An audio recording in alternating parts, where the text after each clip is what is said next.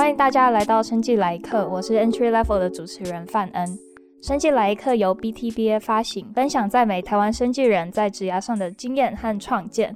那我们希望可以透过在美国各地生技产业就业的学长姐的连线访谈，让即将进入生技产业的同学一个方向，也希望可以加强台美生技人之间的连接，然后教学相长。那我们第一集呢，很荣幸可以邀请到魏佳音博士，他不只是我们生技来客团队的一个重要伙伴，也是 BTBA 上一届的口雀。那 Margaret 他在药学系博士毕业之后，来到 Harvard MGH 当博后，并拿到了美国药师的执照，也曾经短暂的在 MGH 当药师。这段期间，他就一直在 Oncology 跟 Clinical Trial 的领域发展。去年，他决定再度转换跑道到药厂当 clinical research scientist 做 clinical development，也曾经在 pharma 有了 MDA 的经验。现在他是在 AstraZeneca 担任 senior medical scientist。那很谢谢 Margaret 一口就答应当第一集的讲者。那我们欢迎 Margaret。好，谢谢范恩。大家好，我是 Margaret 魏佳音。Margaret，你当第一集讲者，你会紧张吗？很紧张。听说 pilot episode 的反应相当热烈。所以蛮紧张的。所以 Margaret 现在是在药厂做 clinical development 的部分，就是我不知道我们的听众对于药物开发的流程了不了解。像我自己就是在做这个 podcast 以前，我是对药物开发这个流程是非常不了解，所以我就在想，我们要不要先来大致的讨论一下，说药物开发它的流程是怎样？好啊。所以范恩对于药物开发的了解到底是什么？嗯。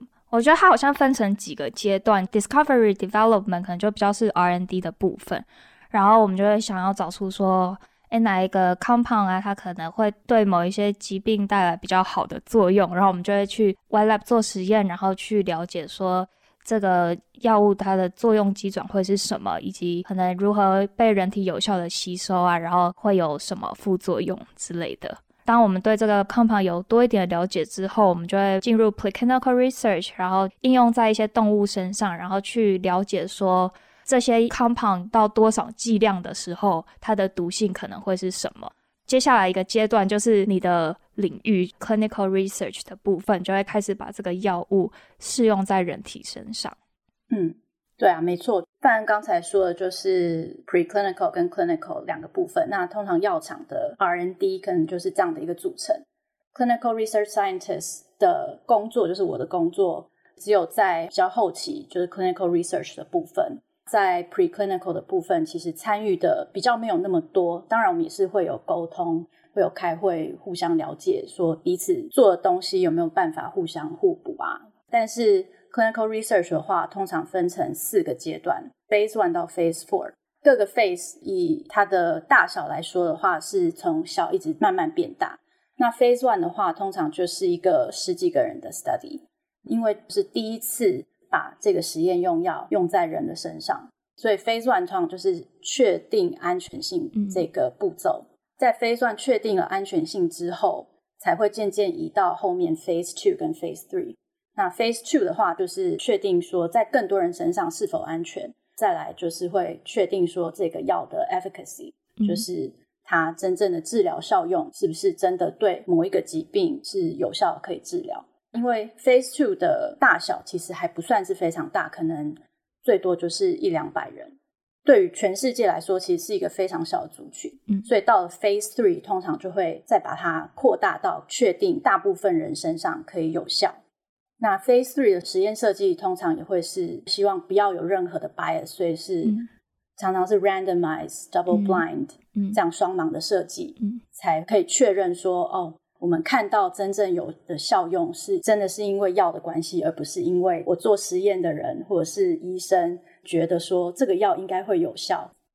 然后实验用药在 Phase three 通过之后进到市场上。全世界的可以接触到这个药的族群，都是可以收集 data 的部分。那到了 Phase Four，就是 Post Marketing，大家会要求药厂去做这样的实验设计，然后去收集 data，去分析说，真正到了市面上，这个药对于 Real World 的病人到底会有什么样的影响。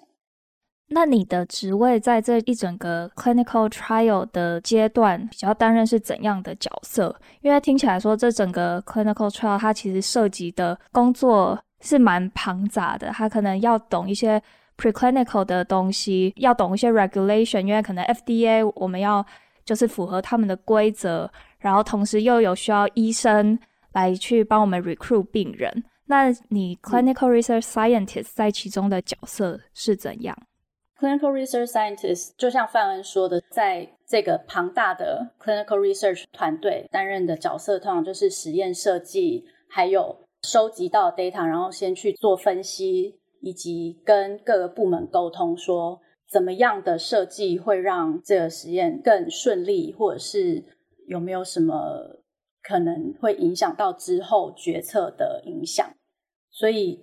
有一点像是居中协调，然后当然各个不同的知识也是很重要。像你刚刚说 preclinical，如果我们可以了解 preclinical 的实验设计如何到现在可以进到人体实验，了解当中的 scientific background 的话，在实验上的设计，你可能可以去避免掉一些可能会有的副作用啦，或者是你需要同时给一些其他的药去控制它的毒性，或者是让它可以更。有效之类的这种实验设计，嗯、跟其他各个部门的沟通的话，像是我们会跟 clinical operation，、嗯、他们就是跟各个医院去联系的一个角色。你可以跟他们沟通之后，知道说他们正在收病人，在治疗病人当中的一些比较实际面的状况是什么。嗯，那你了解这个状况的话，你在实验上的设计，你可能哦不需要给。太多次的剂量，或者是你在取一些血液样本啊、嗯、等等的事情的时候，你要去考虑到说，对于病人或是对于这些医疗人员，他们有没有什么样的负担？那在时间点的设计怎么样去调节？但是你又不能够说，哎，太少，所以这都是一个平衡。对，还有就是法规。也是很重要，因为如果这当中有任何法规上的问题的话，到最后要做 approval 的时候，FDA 可能会来告诉你说：“哎，你当初做这个实验法规这边这边不合格，嗯，会阻挡这个药物进入 approval 的顺利的程度。”嗯，所以我们希望就是在实验设计上是符合法规，然后在执行上也是。那其他当然还有什么 project management，因为。像刚才说的，这是可能会影响到非常多医院不同的部门，所以我们通常也会有一个 project management 一起来帮忙管理，管理时间啊，管理资源的分配等等的。我们也会跟 medical writer 合作，medical writer 可能不见得各个药厂都会有，但是如果有的话，他们通常会就是比较是 formatting，然后如何用字遣词及整个文件的编写部分。进到药厂之后，发现就是需要做的文件真的非常的多。嗯，像你写完 protocol 或是你 FDA 要提交的文件，都是会给 medical writer 修过这样子吗？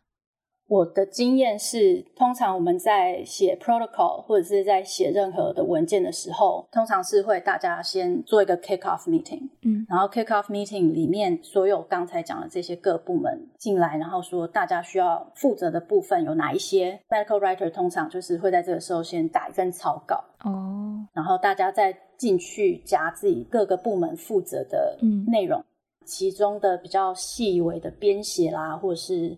Format 的修改等等的，就是会 medical writer 会做负责。嗯，然后最后好像还有一个 publishing，我有点不太确定。而且药厂很喜欢 outsource 给外面的各个不同的 vendor。嗯，所以好像这个也是常常会 outsource 给特定的 vendor，让他们去做 publishing。可能我们也可以有一集找 medical writer 来讨论一下他们需要负责的内容是什么。嗯，那其他像 pharmacovigilance 就是病人安全的部分。其实它的架构跟我们 clinical development 的部门有一点像，他们通常也是有医生，然后跟他们合作会有一个 scientist。人体试验如果有任何安全性的副作用的回报，尤其是 SAE 就是 serious adverse event 这种病人可能会住院需要开刀什么等等比较重大的副作用，嗯，都会透过他们去做一个非常完整的分析，嗯，然后确定。是不是跟实验用药是相关？所以像现在的疫苗也会经过这个部门这样。就 COVID 疫苗，对，就是通报上去之后，就会由 pharmacovigilance 做完整的分析。嗯，然后其他还有像 translational PKPD，就是 pharmacokinetic pharmacodynamic 的部门，然后还有 CMC 啊，就是生产这个药品的制药的部门。嗯，data management 统计 medical affairs。然后越接近要上市的这个阶段，可能还会跟 commercial 准备要上市的这个部门去做联系。嗯，是你刚刚有提到说，因为 clinical trial 它是要用在人身上嘛，所以它很重要的就是我们要遵循法规，嗯、然后要更严谨的去设计这一整个实验。嗯、所以如果想要开始一个 clinical trial，要准备的文件会有哪一些？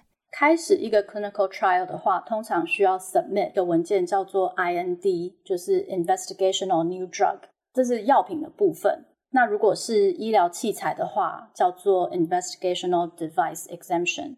它通常会有各个不同的 section 或是 module，会有像刚才说 preclinical，就是用在动物身上或者是细胞实验，背景到底是什么？你为什么相信这个药用到人体之后会有效？用到人体之后是安全的？然后你需要这部分的 background information，还有 CMC 其实也占了一个很重要的部分，就是他们必须要确定，即使不同的批次之间应该是要一样的药，当中不可以有太多的不同。嗯，所以他们也会有他们自己的一个 section。其实进到药厂，这些都会有一个 template，或者是进到 FDA 的网站上面，他们应该都会有一个非常明确的规定。嗯，那像准备这些文件，它大概需要花多少时间，以及？我们做这样一整个 phase one，可能 phase one 到 three 好了，这一整个 clinical trial 它所经历的时间会是多长？进到 IND 之前，R&D 跟 preclinical 部分其实已经有非常长时间，很多科学家、嗯、非常多的研究人员已经投入心力在那上面。对，那个时间其实应该已经蛮长。嗯嗯嗯。那可能我 screen 了几百个药里面，终于发现了一两个对于某一个 target 非常有效。嗯，然后做细胞实验、做动物实验有看到作用。那我准备这个 IND 的 package 的时候，可能几个月到半年或者是一年的时间。嗯，你送到 FDA 之后，它可能还会有一些问题回来，你中间需不需要再补一些其他的实验啊，或者是你需要再收集其他的资料，这也是有可能。嗯嗯嗯。但我很好奇，就是如果要进入 clinical trial，它其实就是需要有医院，然后医生去 recruit 一些病人。那是在这一个月间就已经找好病人吗？还是因为我就可以想象说，可能大药厂它一般就已经有一些比较长期合作的医院。那如果是一些比较小的 pharma，他们会怎么找到医生，以及怎么展开 clinical trial 的部分？嗯，那 IND 的话，其实只是一个申请书说。我要开始做人体实验喽，这样子。嗯、通常 IND 通过之后，才可以正式的开始做临床实验。所以并不是说这几个月内就必须要把临床实验做完。对对。所以通过之后，然后才去执行你的 Phase One 或是 First in Human 的这个实验。那这个部分的话，其实真的看实验的设计是什么，或者是你的目标族群是什么。因为有时候这个实验设计有可能是一个 rare disease，如果是一个罕见疾病的话，那你可能很难很难收到病人，嗯、那时间可能就会拖得很长。Oncology 里面的话，Phase One 通常就已经可以用在病人身上，因为癌症毕竟是很致命的疾病，所以通常在 Phase One 我们就会开始收病人。其他的临床实验的话，可能 Phase One 都还是一般健康受试者，嗯，去决定药物的安全性。如果说大小药厂分别的话，小药厂如果没有那样的资源去接触不同的医院去收病人，嗯、通常他们就会外包给 CRO，就是 Contract Research Organization。嗯，那外包之后，通常 CRO 其实在做这些东西已经非常有经验，所以他们会有常常合作的医院，或者是我常常合作的医生有哪一些，然后这些医院或者医生特别专精于。某几个疾病，嗯，所以他们就可以去帮你联系，嗯，然后说我们现在有这个新的 study，大家有没有兴趣？Medical Affair 也是有一点做这个，他们也是会跟医生啊，会跟医院接触，说我们有一个新的药、新的 study，看医生会不会有兴趣。嗯，像是把一整个 clinical trial 这个外包给 CRO，那他们会帮忙像分析 clinical trial 的 data 吗？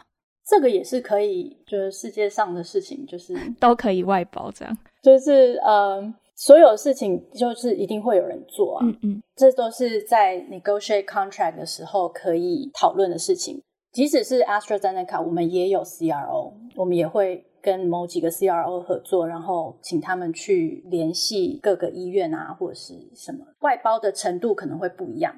啊、呃，有一些你的 contract 里面可能会说只需要你帮我做 monitor 的部分，就是请 CRO 派人到各个医院去监控，去确认他们说他们有符合规定的做这个临床实验，然后他们是输入到我们的 database 里面的 data 是跟他们在病例上面的是一样的，确定他们输入的是正确的。嗯，因为人总是会犯错，所以其实我们有非常多层检查的步骤。嗯。那你如果要再多外包一点，你的 contract 可能就可以再更详细啊，就是你需要有人帮你分析 data，需要有人帮你收协议样本、分析协议样本等等，这些都是可以谈的。嗯，呃，我可以问一下，说像在 clinical trial 这个阶段，你的 day to day 工作内容是怎样？我可以想象说是在进入 clinical trial 以前，你可能就要准备一些文件，然后写 protocol，设计实验。那在 clinical trial 已经在执行中，就是你的工作内容又是什么样子，以及可能在收尾的时候，嗯、你又是在做哪一些事情？嗯，临床试验其实真的可以拉得非常的长。嗯，那像我之前在比较小的 pharma 在那边做 clinical research scientist 的时候呢，我一进去，其实我参与到的临床试验已经在快要收尾的阶段了。嗯，所以我当时并没有参与到 study startup。那他 Study Startup 其实是在二零一二年之类的，已经很久之前了。嗯，那我们在准备 NDA 的时候，其实所有的人都不曾参与过一开始的实验设计，所以我们在跟 FDA 讨论说，哦，我们要准备送审，准备要让这个新药上市哦的时候呢，嗯，FDA 回来问我们的一些问题，我们都必须要就是从历史的文件里面去找他们的记录。所以其实当初花了非常多的时间在做这件事情，嗯，那所以完整的记录真的很重要，对于所有的实验来说，其实都是，嗯嗯呃，因为时间拉得非常长，所以你进入到一个公司，或者是担任这个 clinical research scientist 或 clinical development 的工作的时候，你可能在不同的阶段。其实 study startup 的时候是最多 engagement 的，因为你需要开始发想说你实验要怎么设计，然后需要写 protocol。然后需要考虑说要找哪一些医院，找哪一些医生，嗯、然后收怎么样的病人，所以这其实是比较多 engagement。那你真的设计好开始执行之后，会比较 steady 一点，就是像教授们在写他们的 grant 写的时候，觉得自己已经把实验做完了，嗯、就是都想好说接下来要怎么做啊、嗯、，expect 的 result 是什么。嗯，所以到真正执行的时候，其实还是蛮多 engagement，但是比较平顺，就是有医生收到病人，然后他们会有一个 enrollment 的 eligibility checklist，嗯，然后会送到药厂，让我们还有让医生去审，确定这个病人是符合资格，可以进到这个 clinical trial。然后开始输入临床实验的 data 的时候，clinical research scientists 针对他们输入的这个 data 去确认他们输入的是正确的，因为有时候他们会用他们自己的 units，然后没有注意到说这个系统这个 database 的 unit 是什么，然后可能会差了好几十倍。嗯嗯嗯，这种部分也是 clinical development 或者是 clinical scientist 需要做。嗯，然后在收病人的当中，我们有没有看到说，诶，这个药可能？例如说会让血压特别高或者特别低，嗯，就是有没有看到一个特殊的 trend？当然这不是 statistical validated，但是你可以稍微有一个感觉，说你看到的 data 大概是什么样子，对。然后你看到的收到的 biomarker 可能会有什么样的改变，你可以去稍微判定说，诶，这个药是不是可能会有效，或者是我们是不是在需要再增加剂量啊？或者是有什么我们没有预期到的副作用，嗯，那我们是不是需要 toxicity management 的管理？嗯，所以这在执行当中可能会需要想说，哎，我需不需要回去再重新修改我的 protocol，嗯，去更适合我们收到的族群，或是更适合某一个族群的病人？对，这样，嗯，那一直到最后收尾的部分，其实是更多更多的 review 还有 analysis，因为你真正收尾，你需要把所有的数据拿出来分析，然后确定说这个药真的是安全又有效。然后这时候就有非常多跟 data management、跟 biostat 的沟通，然后你会跟他们说，希望说你的 data output 是什么样子。嗯，因为对于 biostat 或者是 data management 来说，他们或许没有 clinical 的背景，所以他们不太知道说怎么样的数据对于医生或是对于 FDA 这些真正在看临床数据的人，对他们来说怎样是有意义的，就是哪一些。数值是有意义的，所以你可能需要跟他们沟通说，说我需要这样子的数据，然后做怎样的分析。嗯，所以这时候有一点点 biostat 的背景，你可以更有效的跟他们沟通。嗯，然后收到 data 之后，最后的 NDA 的 package 要怎么写，要怎么样去整理你的 data，让它是 presentable。NDA 是哦，oh，NDA 就是 New Drug Application。OK，就是最后药品要上市之前送给 FDA 的一个文件，嗯、那这个文件又是更庞大，所以听起来你前中后期都在做蛮不一样的。对，所以其实是很有趣的工作，你可以看到不同阶段的事情。嗯、那可能你加入一个新公司，你会分到的 project，或者是进入到哪一个阶段，有时候不一定是由你选择，但是我觉得看到不同阶段的事情，其实都还蛮有趣的。嗯。而且需要具备的技能都蛮全面的，因为你要跟不同部门的人去沟通啊，然后你要了解一些法规，然后你可能也要知道说，哎，我要怎么用医生懂得的用字，然后 FDA 懂得的用字，然后去跟他们讲话。那你觉得要就是胜任 Clinical Research Scientist 的工作，需要具备怎样的技能和知识？然后拥有怎样特质的人比较能胜任这样的角色？嗯，其实。我觉得大家都可以胜任啊，就是如果你有心的话，其实没有什么是不可能的。嗯嗯嗯。对于我来说，我觉得当初有药学的背景，然后有念 PhD，PhD 的部分，我觉得是知道说实验设计的一些基本概念，然后你知道方法。啊、呃，像统计啊，像是你知道怎么收集文献，怎么去整理，然后像我说，我们有很多 data review 跟 analysis 的部分，所以当初在 PhD 的训练的时候，这些都是我们常常在做的嘛。嗯，就是你必须要分析 data，你必须要把它整理成一个你可以跟你的老板沟通，或者是到那种 conference 上面报告，嗯，然后呈现出一个可以 present 的形式。所以这是 PhD 的训练，我觉得很好的部分。那如果有临床经验，我觉得也是非常加分，嗯、因为毕竟用在人体身上，然后你了解说医疗系统他们是怎么走的，嗯，所以我后来在 MGH 当 Clinical Trials Pharmacist 也非常有帮助。就是说，我知道在医院里面他们做临床实验的流程是什么，嗯，知道说跟医生、跟护士，然后药师自己本身是如何沟通。然后如何去 approach 临床实验的设计跟执行，嗯、所以我觉得是还蛮有帮助的。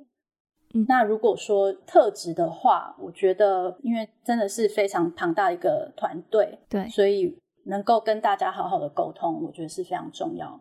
嗯、然后当然牵涉到一些法规啦，或者是人命安全的部分，所以 attention to details 这也是很重要。我觉得 protocol 对于这个临床实验来说，真的就是。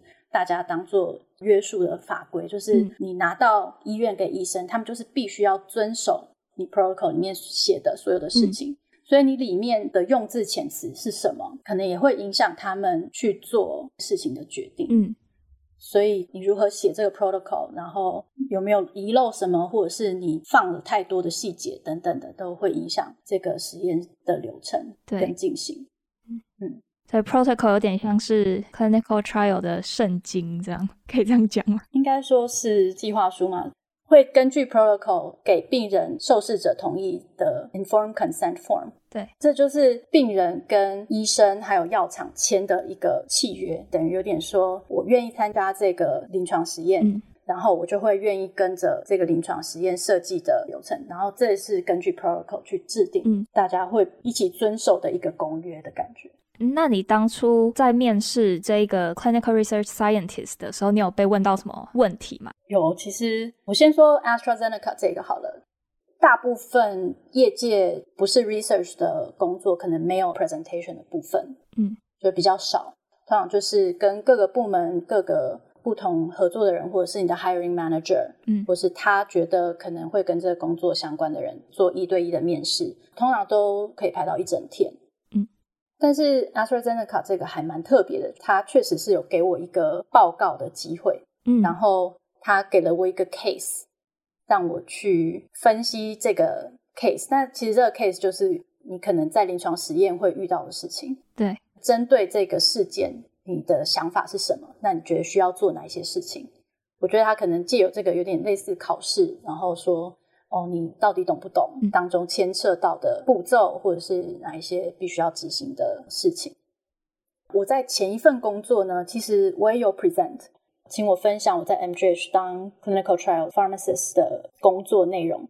对于药厂来说，可能大家背景都不太一样，所以他们对于医院里面进行 clinical trial 的流程也不是很了解。嗯，所以对于他们来说，也是一个哎还蛮新鲜的事情。说哦，原来临床实验的药师做的事情是这些，嗯、这样学习的经验，他们也面试你的同学，就是互相交流。没错，我觉得懂得当中的语言可能也是很重要，就是他们会用这样的方式去觉得说，哎，你是不是真的了解？说你接下来进到这个公司里面，接下来进到这个职位，你要做的事情，你是不是真的都懂？嗯，像我最最最一开始的第一个面试是到 Genentech，那个时候呢，他们问了我非常多关于 Electronic Data Capturing System，就是 EDC，然后呃 Case Report Form。那那时候其实我都只听过这个词，觉得说哎，好像没有真的用过。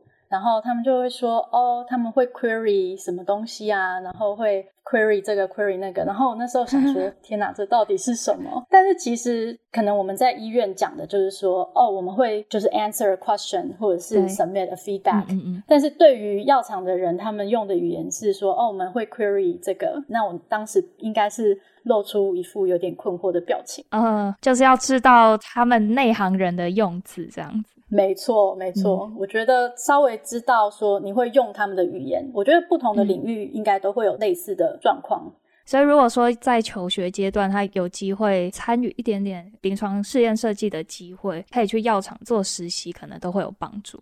对啊，如如果是在求学阶段，嗯、我觉得不管是例如说大学部或者是研究所，嗯，其实现在如果你是在一个有医学院的大学的话，应该蛮有机会可以认识到 PI 或者是教授或者是医生，他们是有在做临床实验，他们做的临床实验规模可能没有那么大，可能是比较小一点。其实他们需要做的事情也都非常类似，他们也是需要有 protocol，必须要送到 IRB 去送审。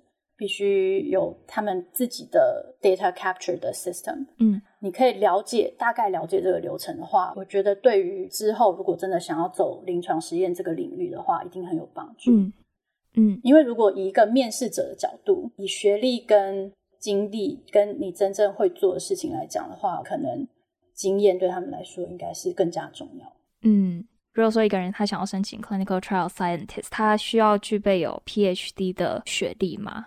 听起来像是你有相关经验，其实是比有 PhD 这个经历还更重要一点。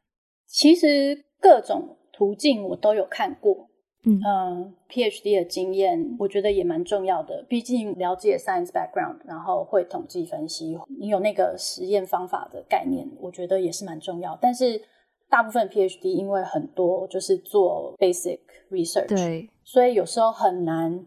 去想到说，哎，clinical 会遇到的事情是什么？嗯嗯嗯。如果是以一般 PhD 切入的角度的话，我可能会建议，如果你已经毕业，例如说你的 postdoc，或者是你想进药厂工作，那你所参与到的领域是也在刚才我提到的那个大的团队里面的话，嗯、你多多少少一定也会有接触，可能再从里面再慢慢去转换你的跑道。嗯。我觉得要直接转换跑道，应该是其实是蛮困难的啦，因为不可能说哦，今天突然想要做一个什么，然后就马上可以达成。我觉得所有经验都一定是根据你已经知道的某一些技能再下去做累积。嗯、所以像是我之前有 research background，我原本想要转换跑道到药师的时候，其实也不是那么容易找。当初找到的工作就是 research pharmacy，我觉得他们有一点点看重说，哎。你曾经做过 research，所以你知道 research 是什么。对。进到 research pharmacy 之后，我们再来训练你 pharmacy 的这个部分。嗯，因为毕竟我是在台湾拿的药师学历跟执照。嗯，对于美国人来说，他们可能会觉得说，哎，你可能不是很了解美国这边的系统是什么。我觉得有一点点过去的经历，然后再加上一点新的东西，嗯，可能这样慢慢去累积，应该会比较容易。那如果说是一个可能原本是做 bench scientist 的研究人员，嗯，他假设进入到一个，例如说 translational 的 program 或是 translational 的 lab，嗯，然后他有机会先参与到一部分 clinical，例如说他这个 compound 进到 clinical trials，嗯，那他可能就会接触到说他必须要跟 clinical 人沟通说，哦，我当初做 preclinical 实验有这些这些这些，然后进到 clinical 你会怎么考虑？然后他也有机会去接触到 protocol 或者是实验设计的部分的时候。我觉得在他接下来想要转换跑道的时候，他就有能量、有背景知识说，说哦，我曾经做过，我曾经参与过这个实验设计的部分，然后就应该会更容易去做转换。嗯，那 Margaret，你一开始就想要当 clinical research scientist 吗？还是你本来有什么规划？其实我一直到呃美国念 PhD 的时候，嗯，当初也没有想到说会进业界。那个时候想到的也是，哦，做了博后，然后就可能可以当教职。嗯，我觉得大家一开始都想当 faculty 是合理的。我觉得在台湾没有接触到说，嗯、哦，可能会有这样的产业界的可能性。对对对。但是到了 Harvard 生医系统，博后的时间真的很长，所以让我有点觉得说，哎，这样子好像不是我想要走的 path。嗯嗯。而且在 Boston，在东西岸，可能比较容易接触到产业界，然后才会想到说。啊，原来还有这种可能性，嗯，然后才会慢慢去想说，除了教职以外，是不是有其他可以做的事情？对，听起来我们 podcast 其实也是有这样的一个作用，就是为大家介绍更多的可能性。嗯希望今天和 Margaret 的访谈后，大家对于新药开发中的 clinical trial 的流程，然后以及其中牵涉到的团队有更多的认识，然后甚至是产生多一点的兴趣也好。那我们今天再次谢谢 Margaret 勇敢的担任我们第一集的来宾。偷偷预告，就喜欢 Margaret 的人，他也会在之后的 episodes 出现。好，谢谢范恩。生计来客会在每个月的一号和十五号更新节目。预告一下我们下一期的来宾。我们邀请到在制药业已有十年经验，目前是辉瑞药厂 Emerging Science Biology 部门担任 Director 的蒋先惠博士。他本身其实是从学校 Faculty 转去药厂担任研发人员。我们也会请他来分享一下这样的心路历程。那就让我们一起来期待下一集由以棒主持的节目吧。大家可以在 Apple Podcast、Google Podcast、Spotify。声浪，任何你可以听到 podcast 的平台上找到我们的节目，也希望大家可以订阅我们的节目，同时也可以 follow BTBA 的网页和 Facebook，就可以收到我们最新 episode 的消息。请大家记得 follow 我们哦。另外，如果大家有特别想听的工作职位介绍、美国生技产业的面向，都欢迎寄信给我们，或是传讯息到 BTBA 脸书专业的小编，我们都很谢谢大家每个建议。那我们今天的节目就到这边为止，谢谢大家的收听，我们下次再见，拜拜。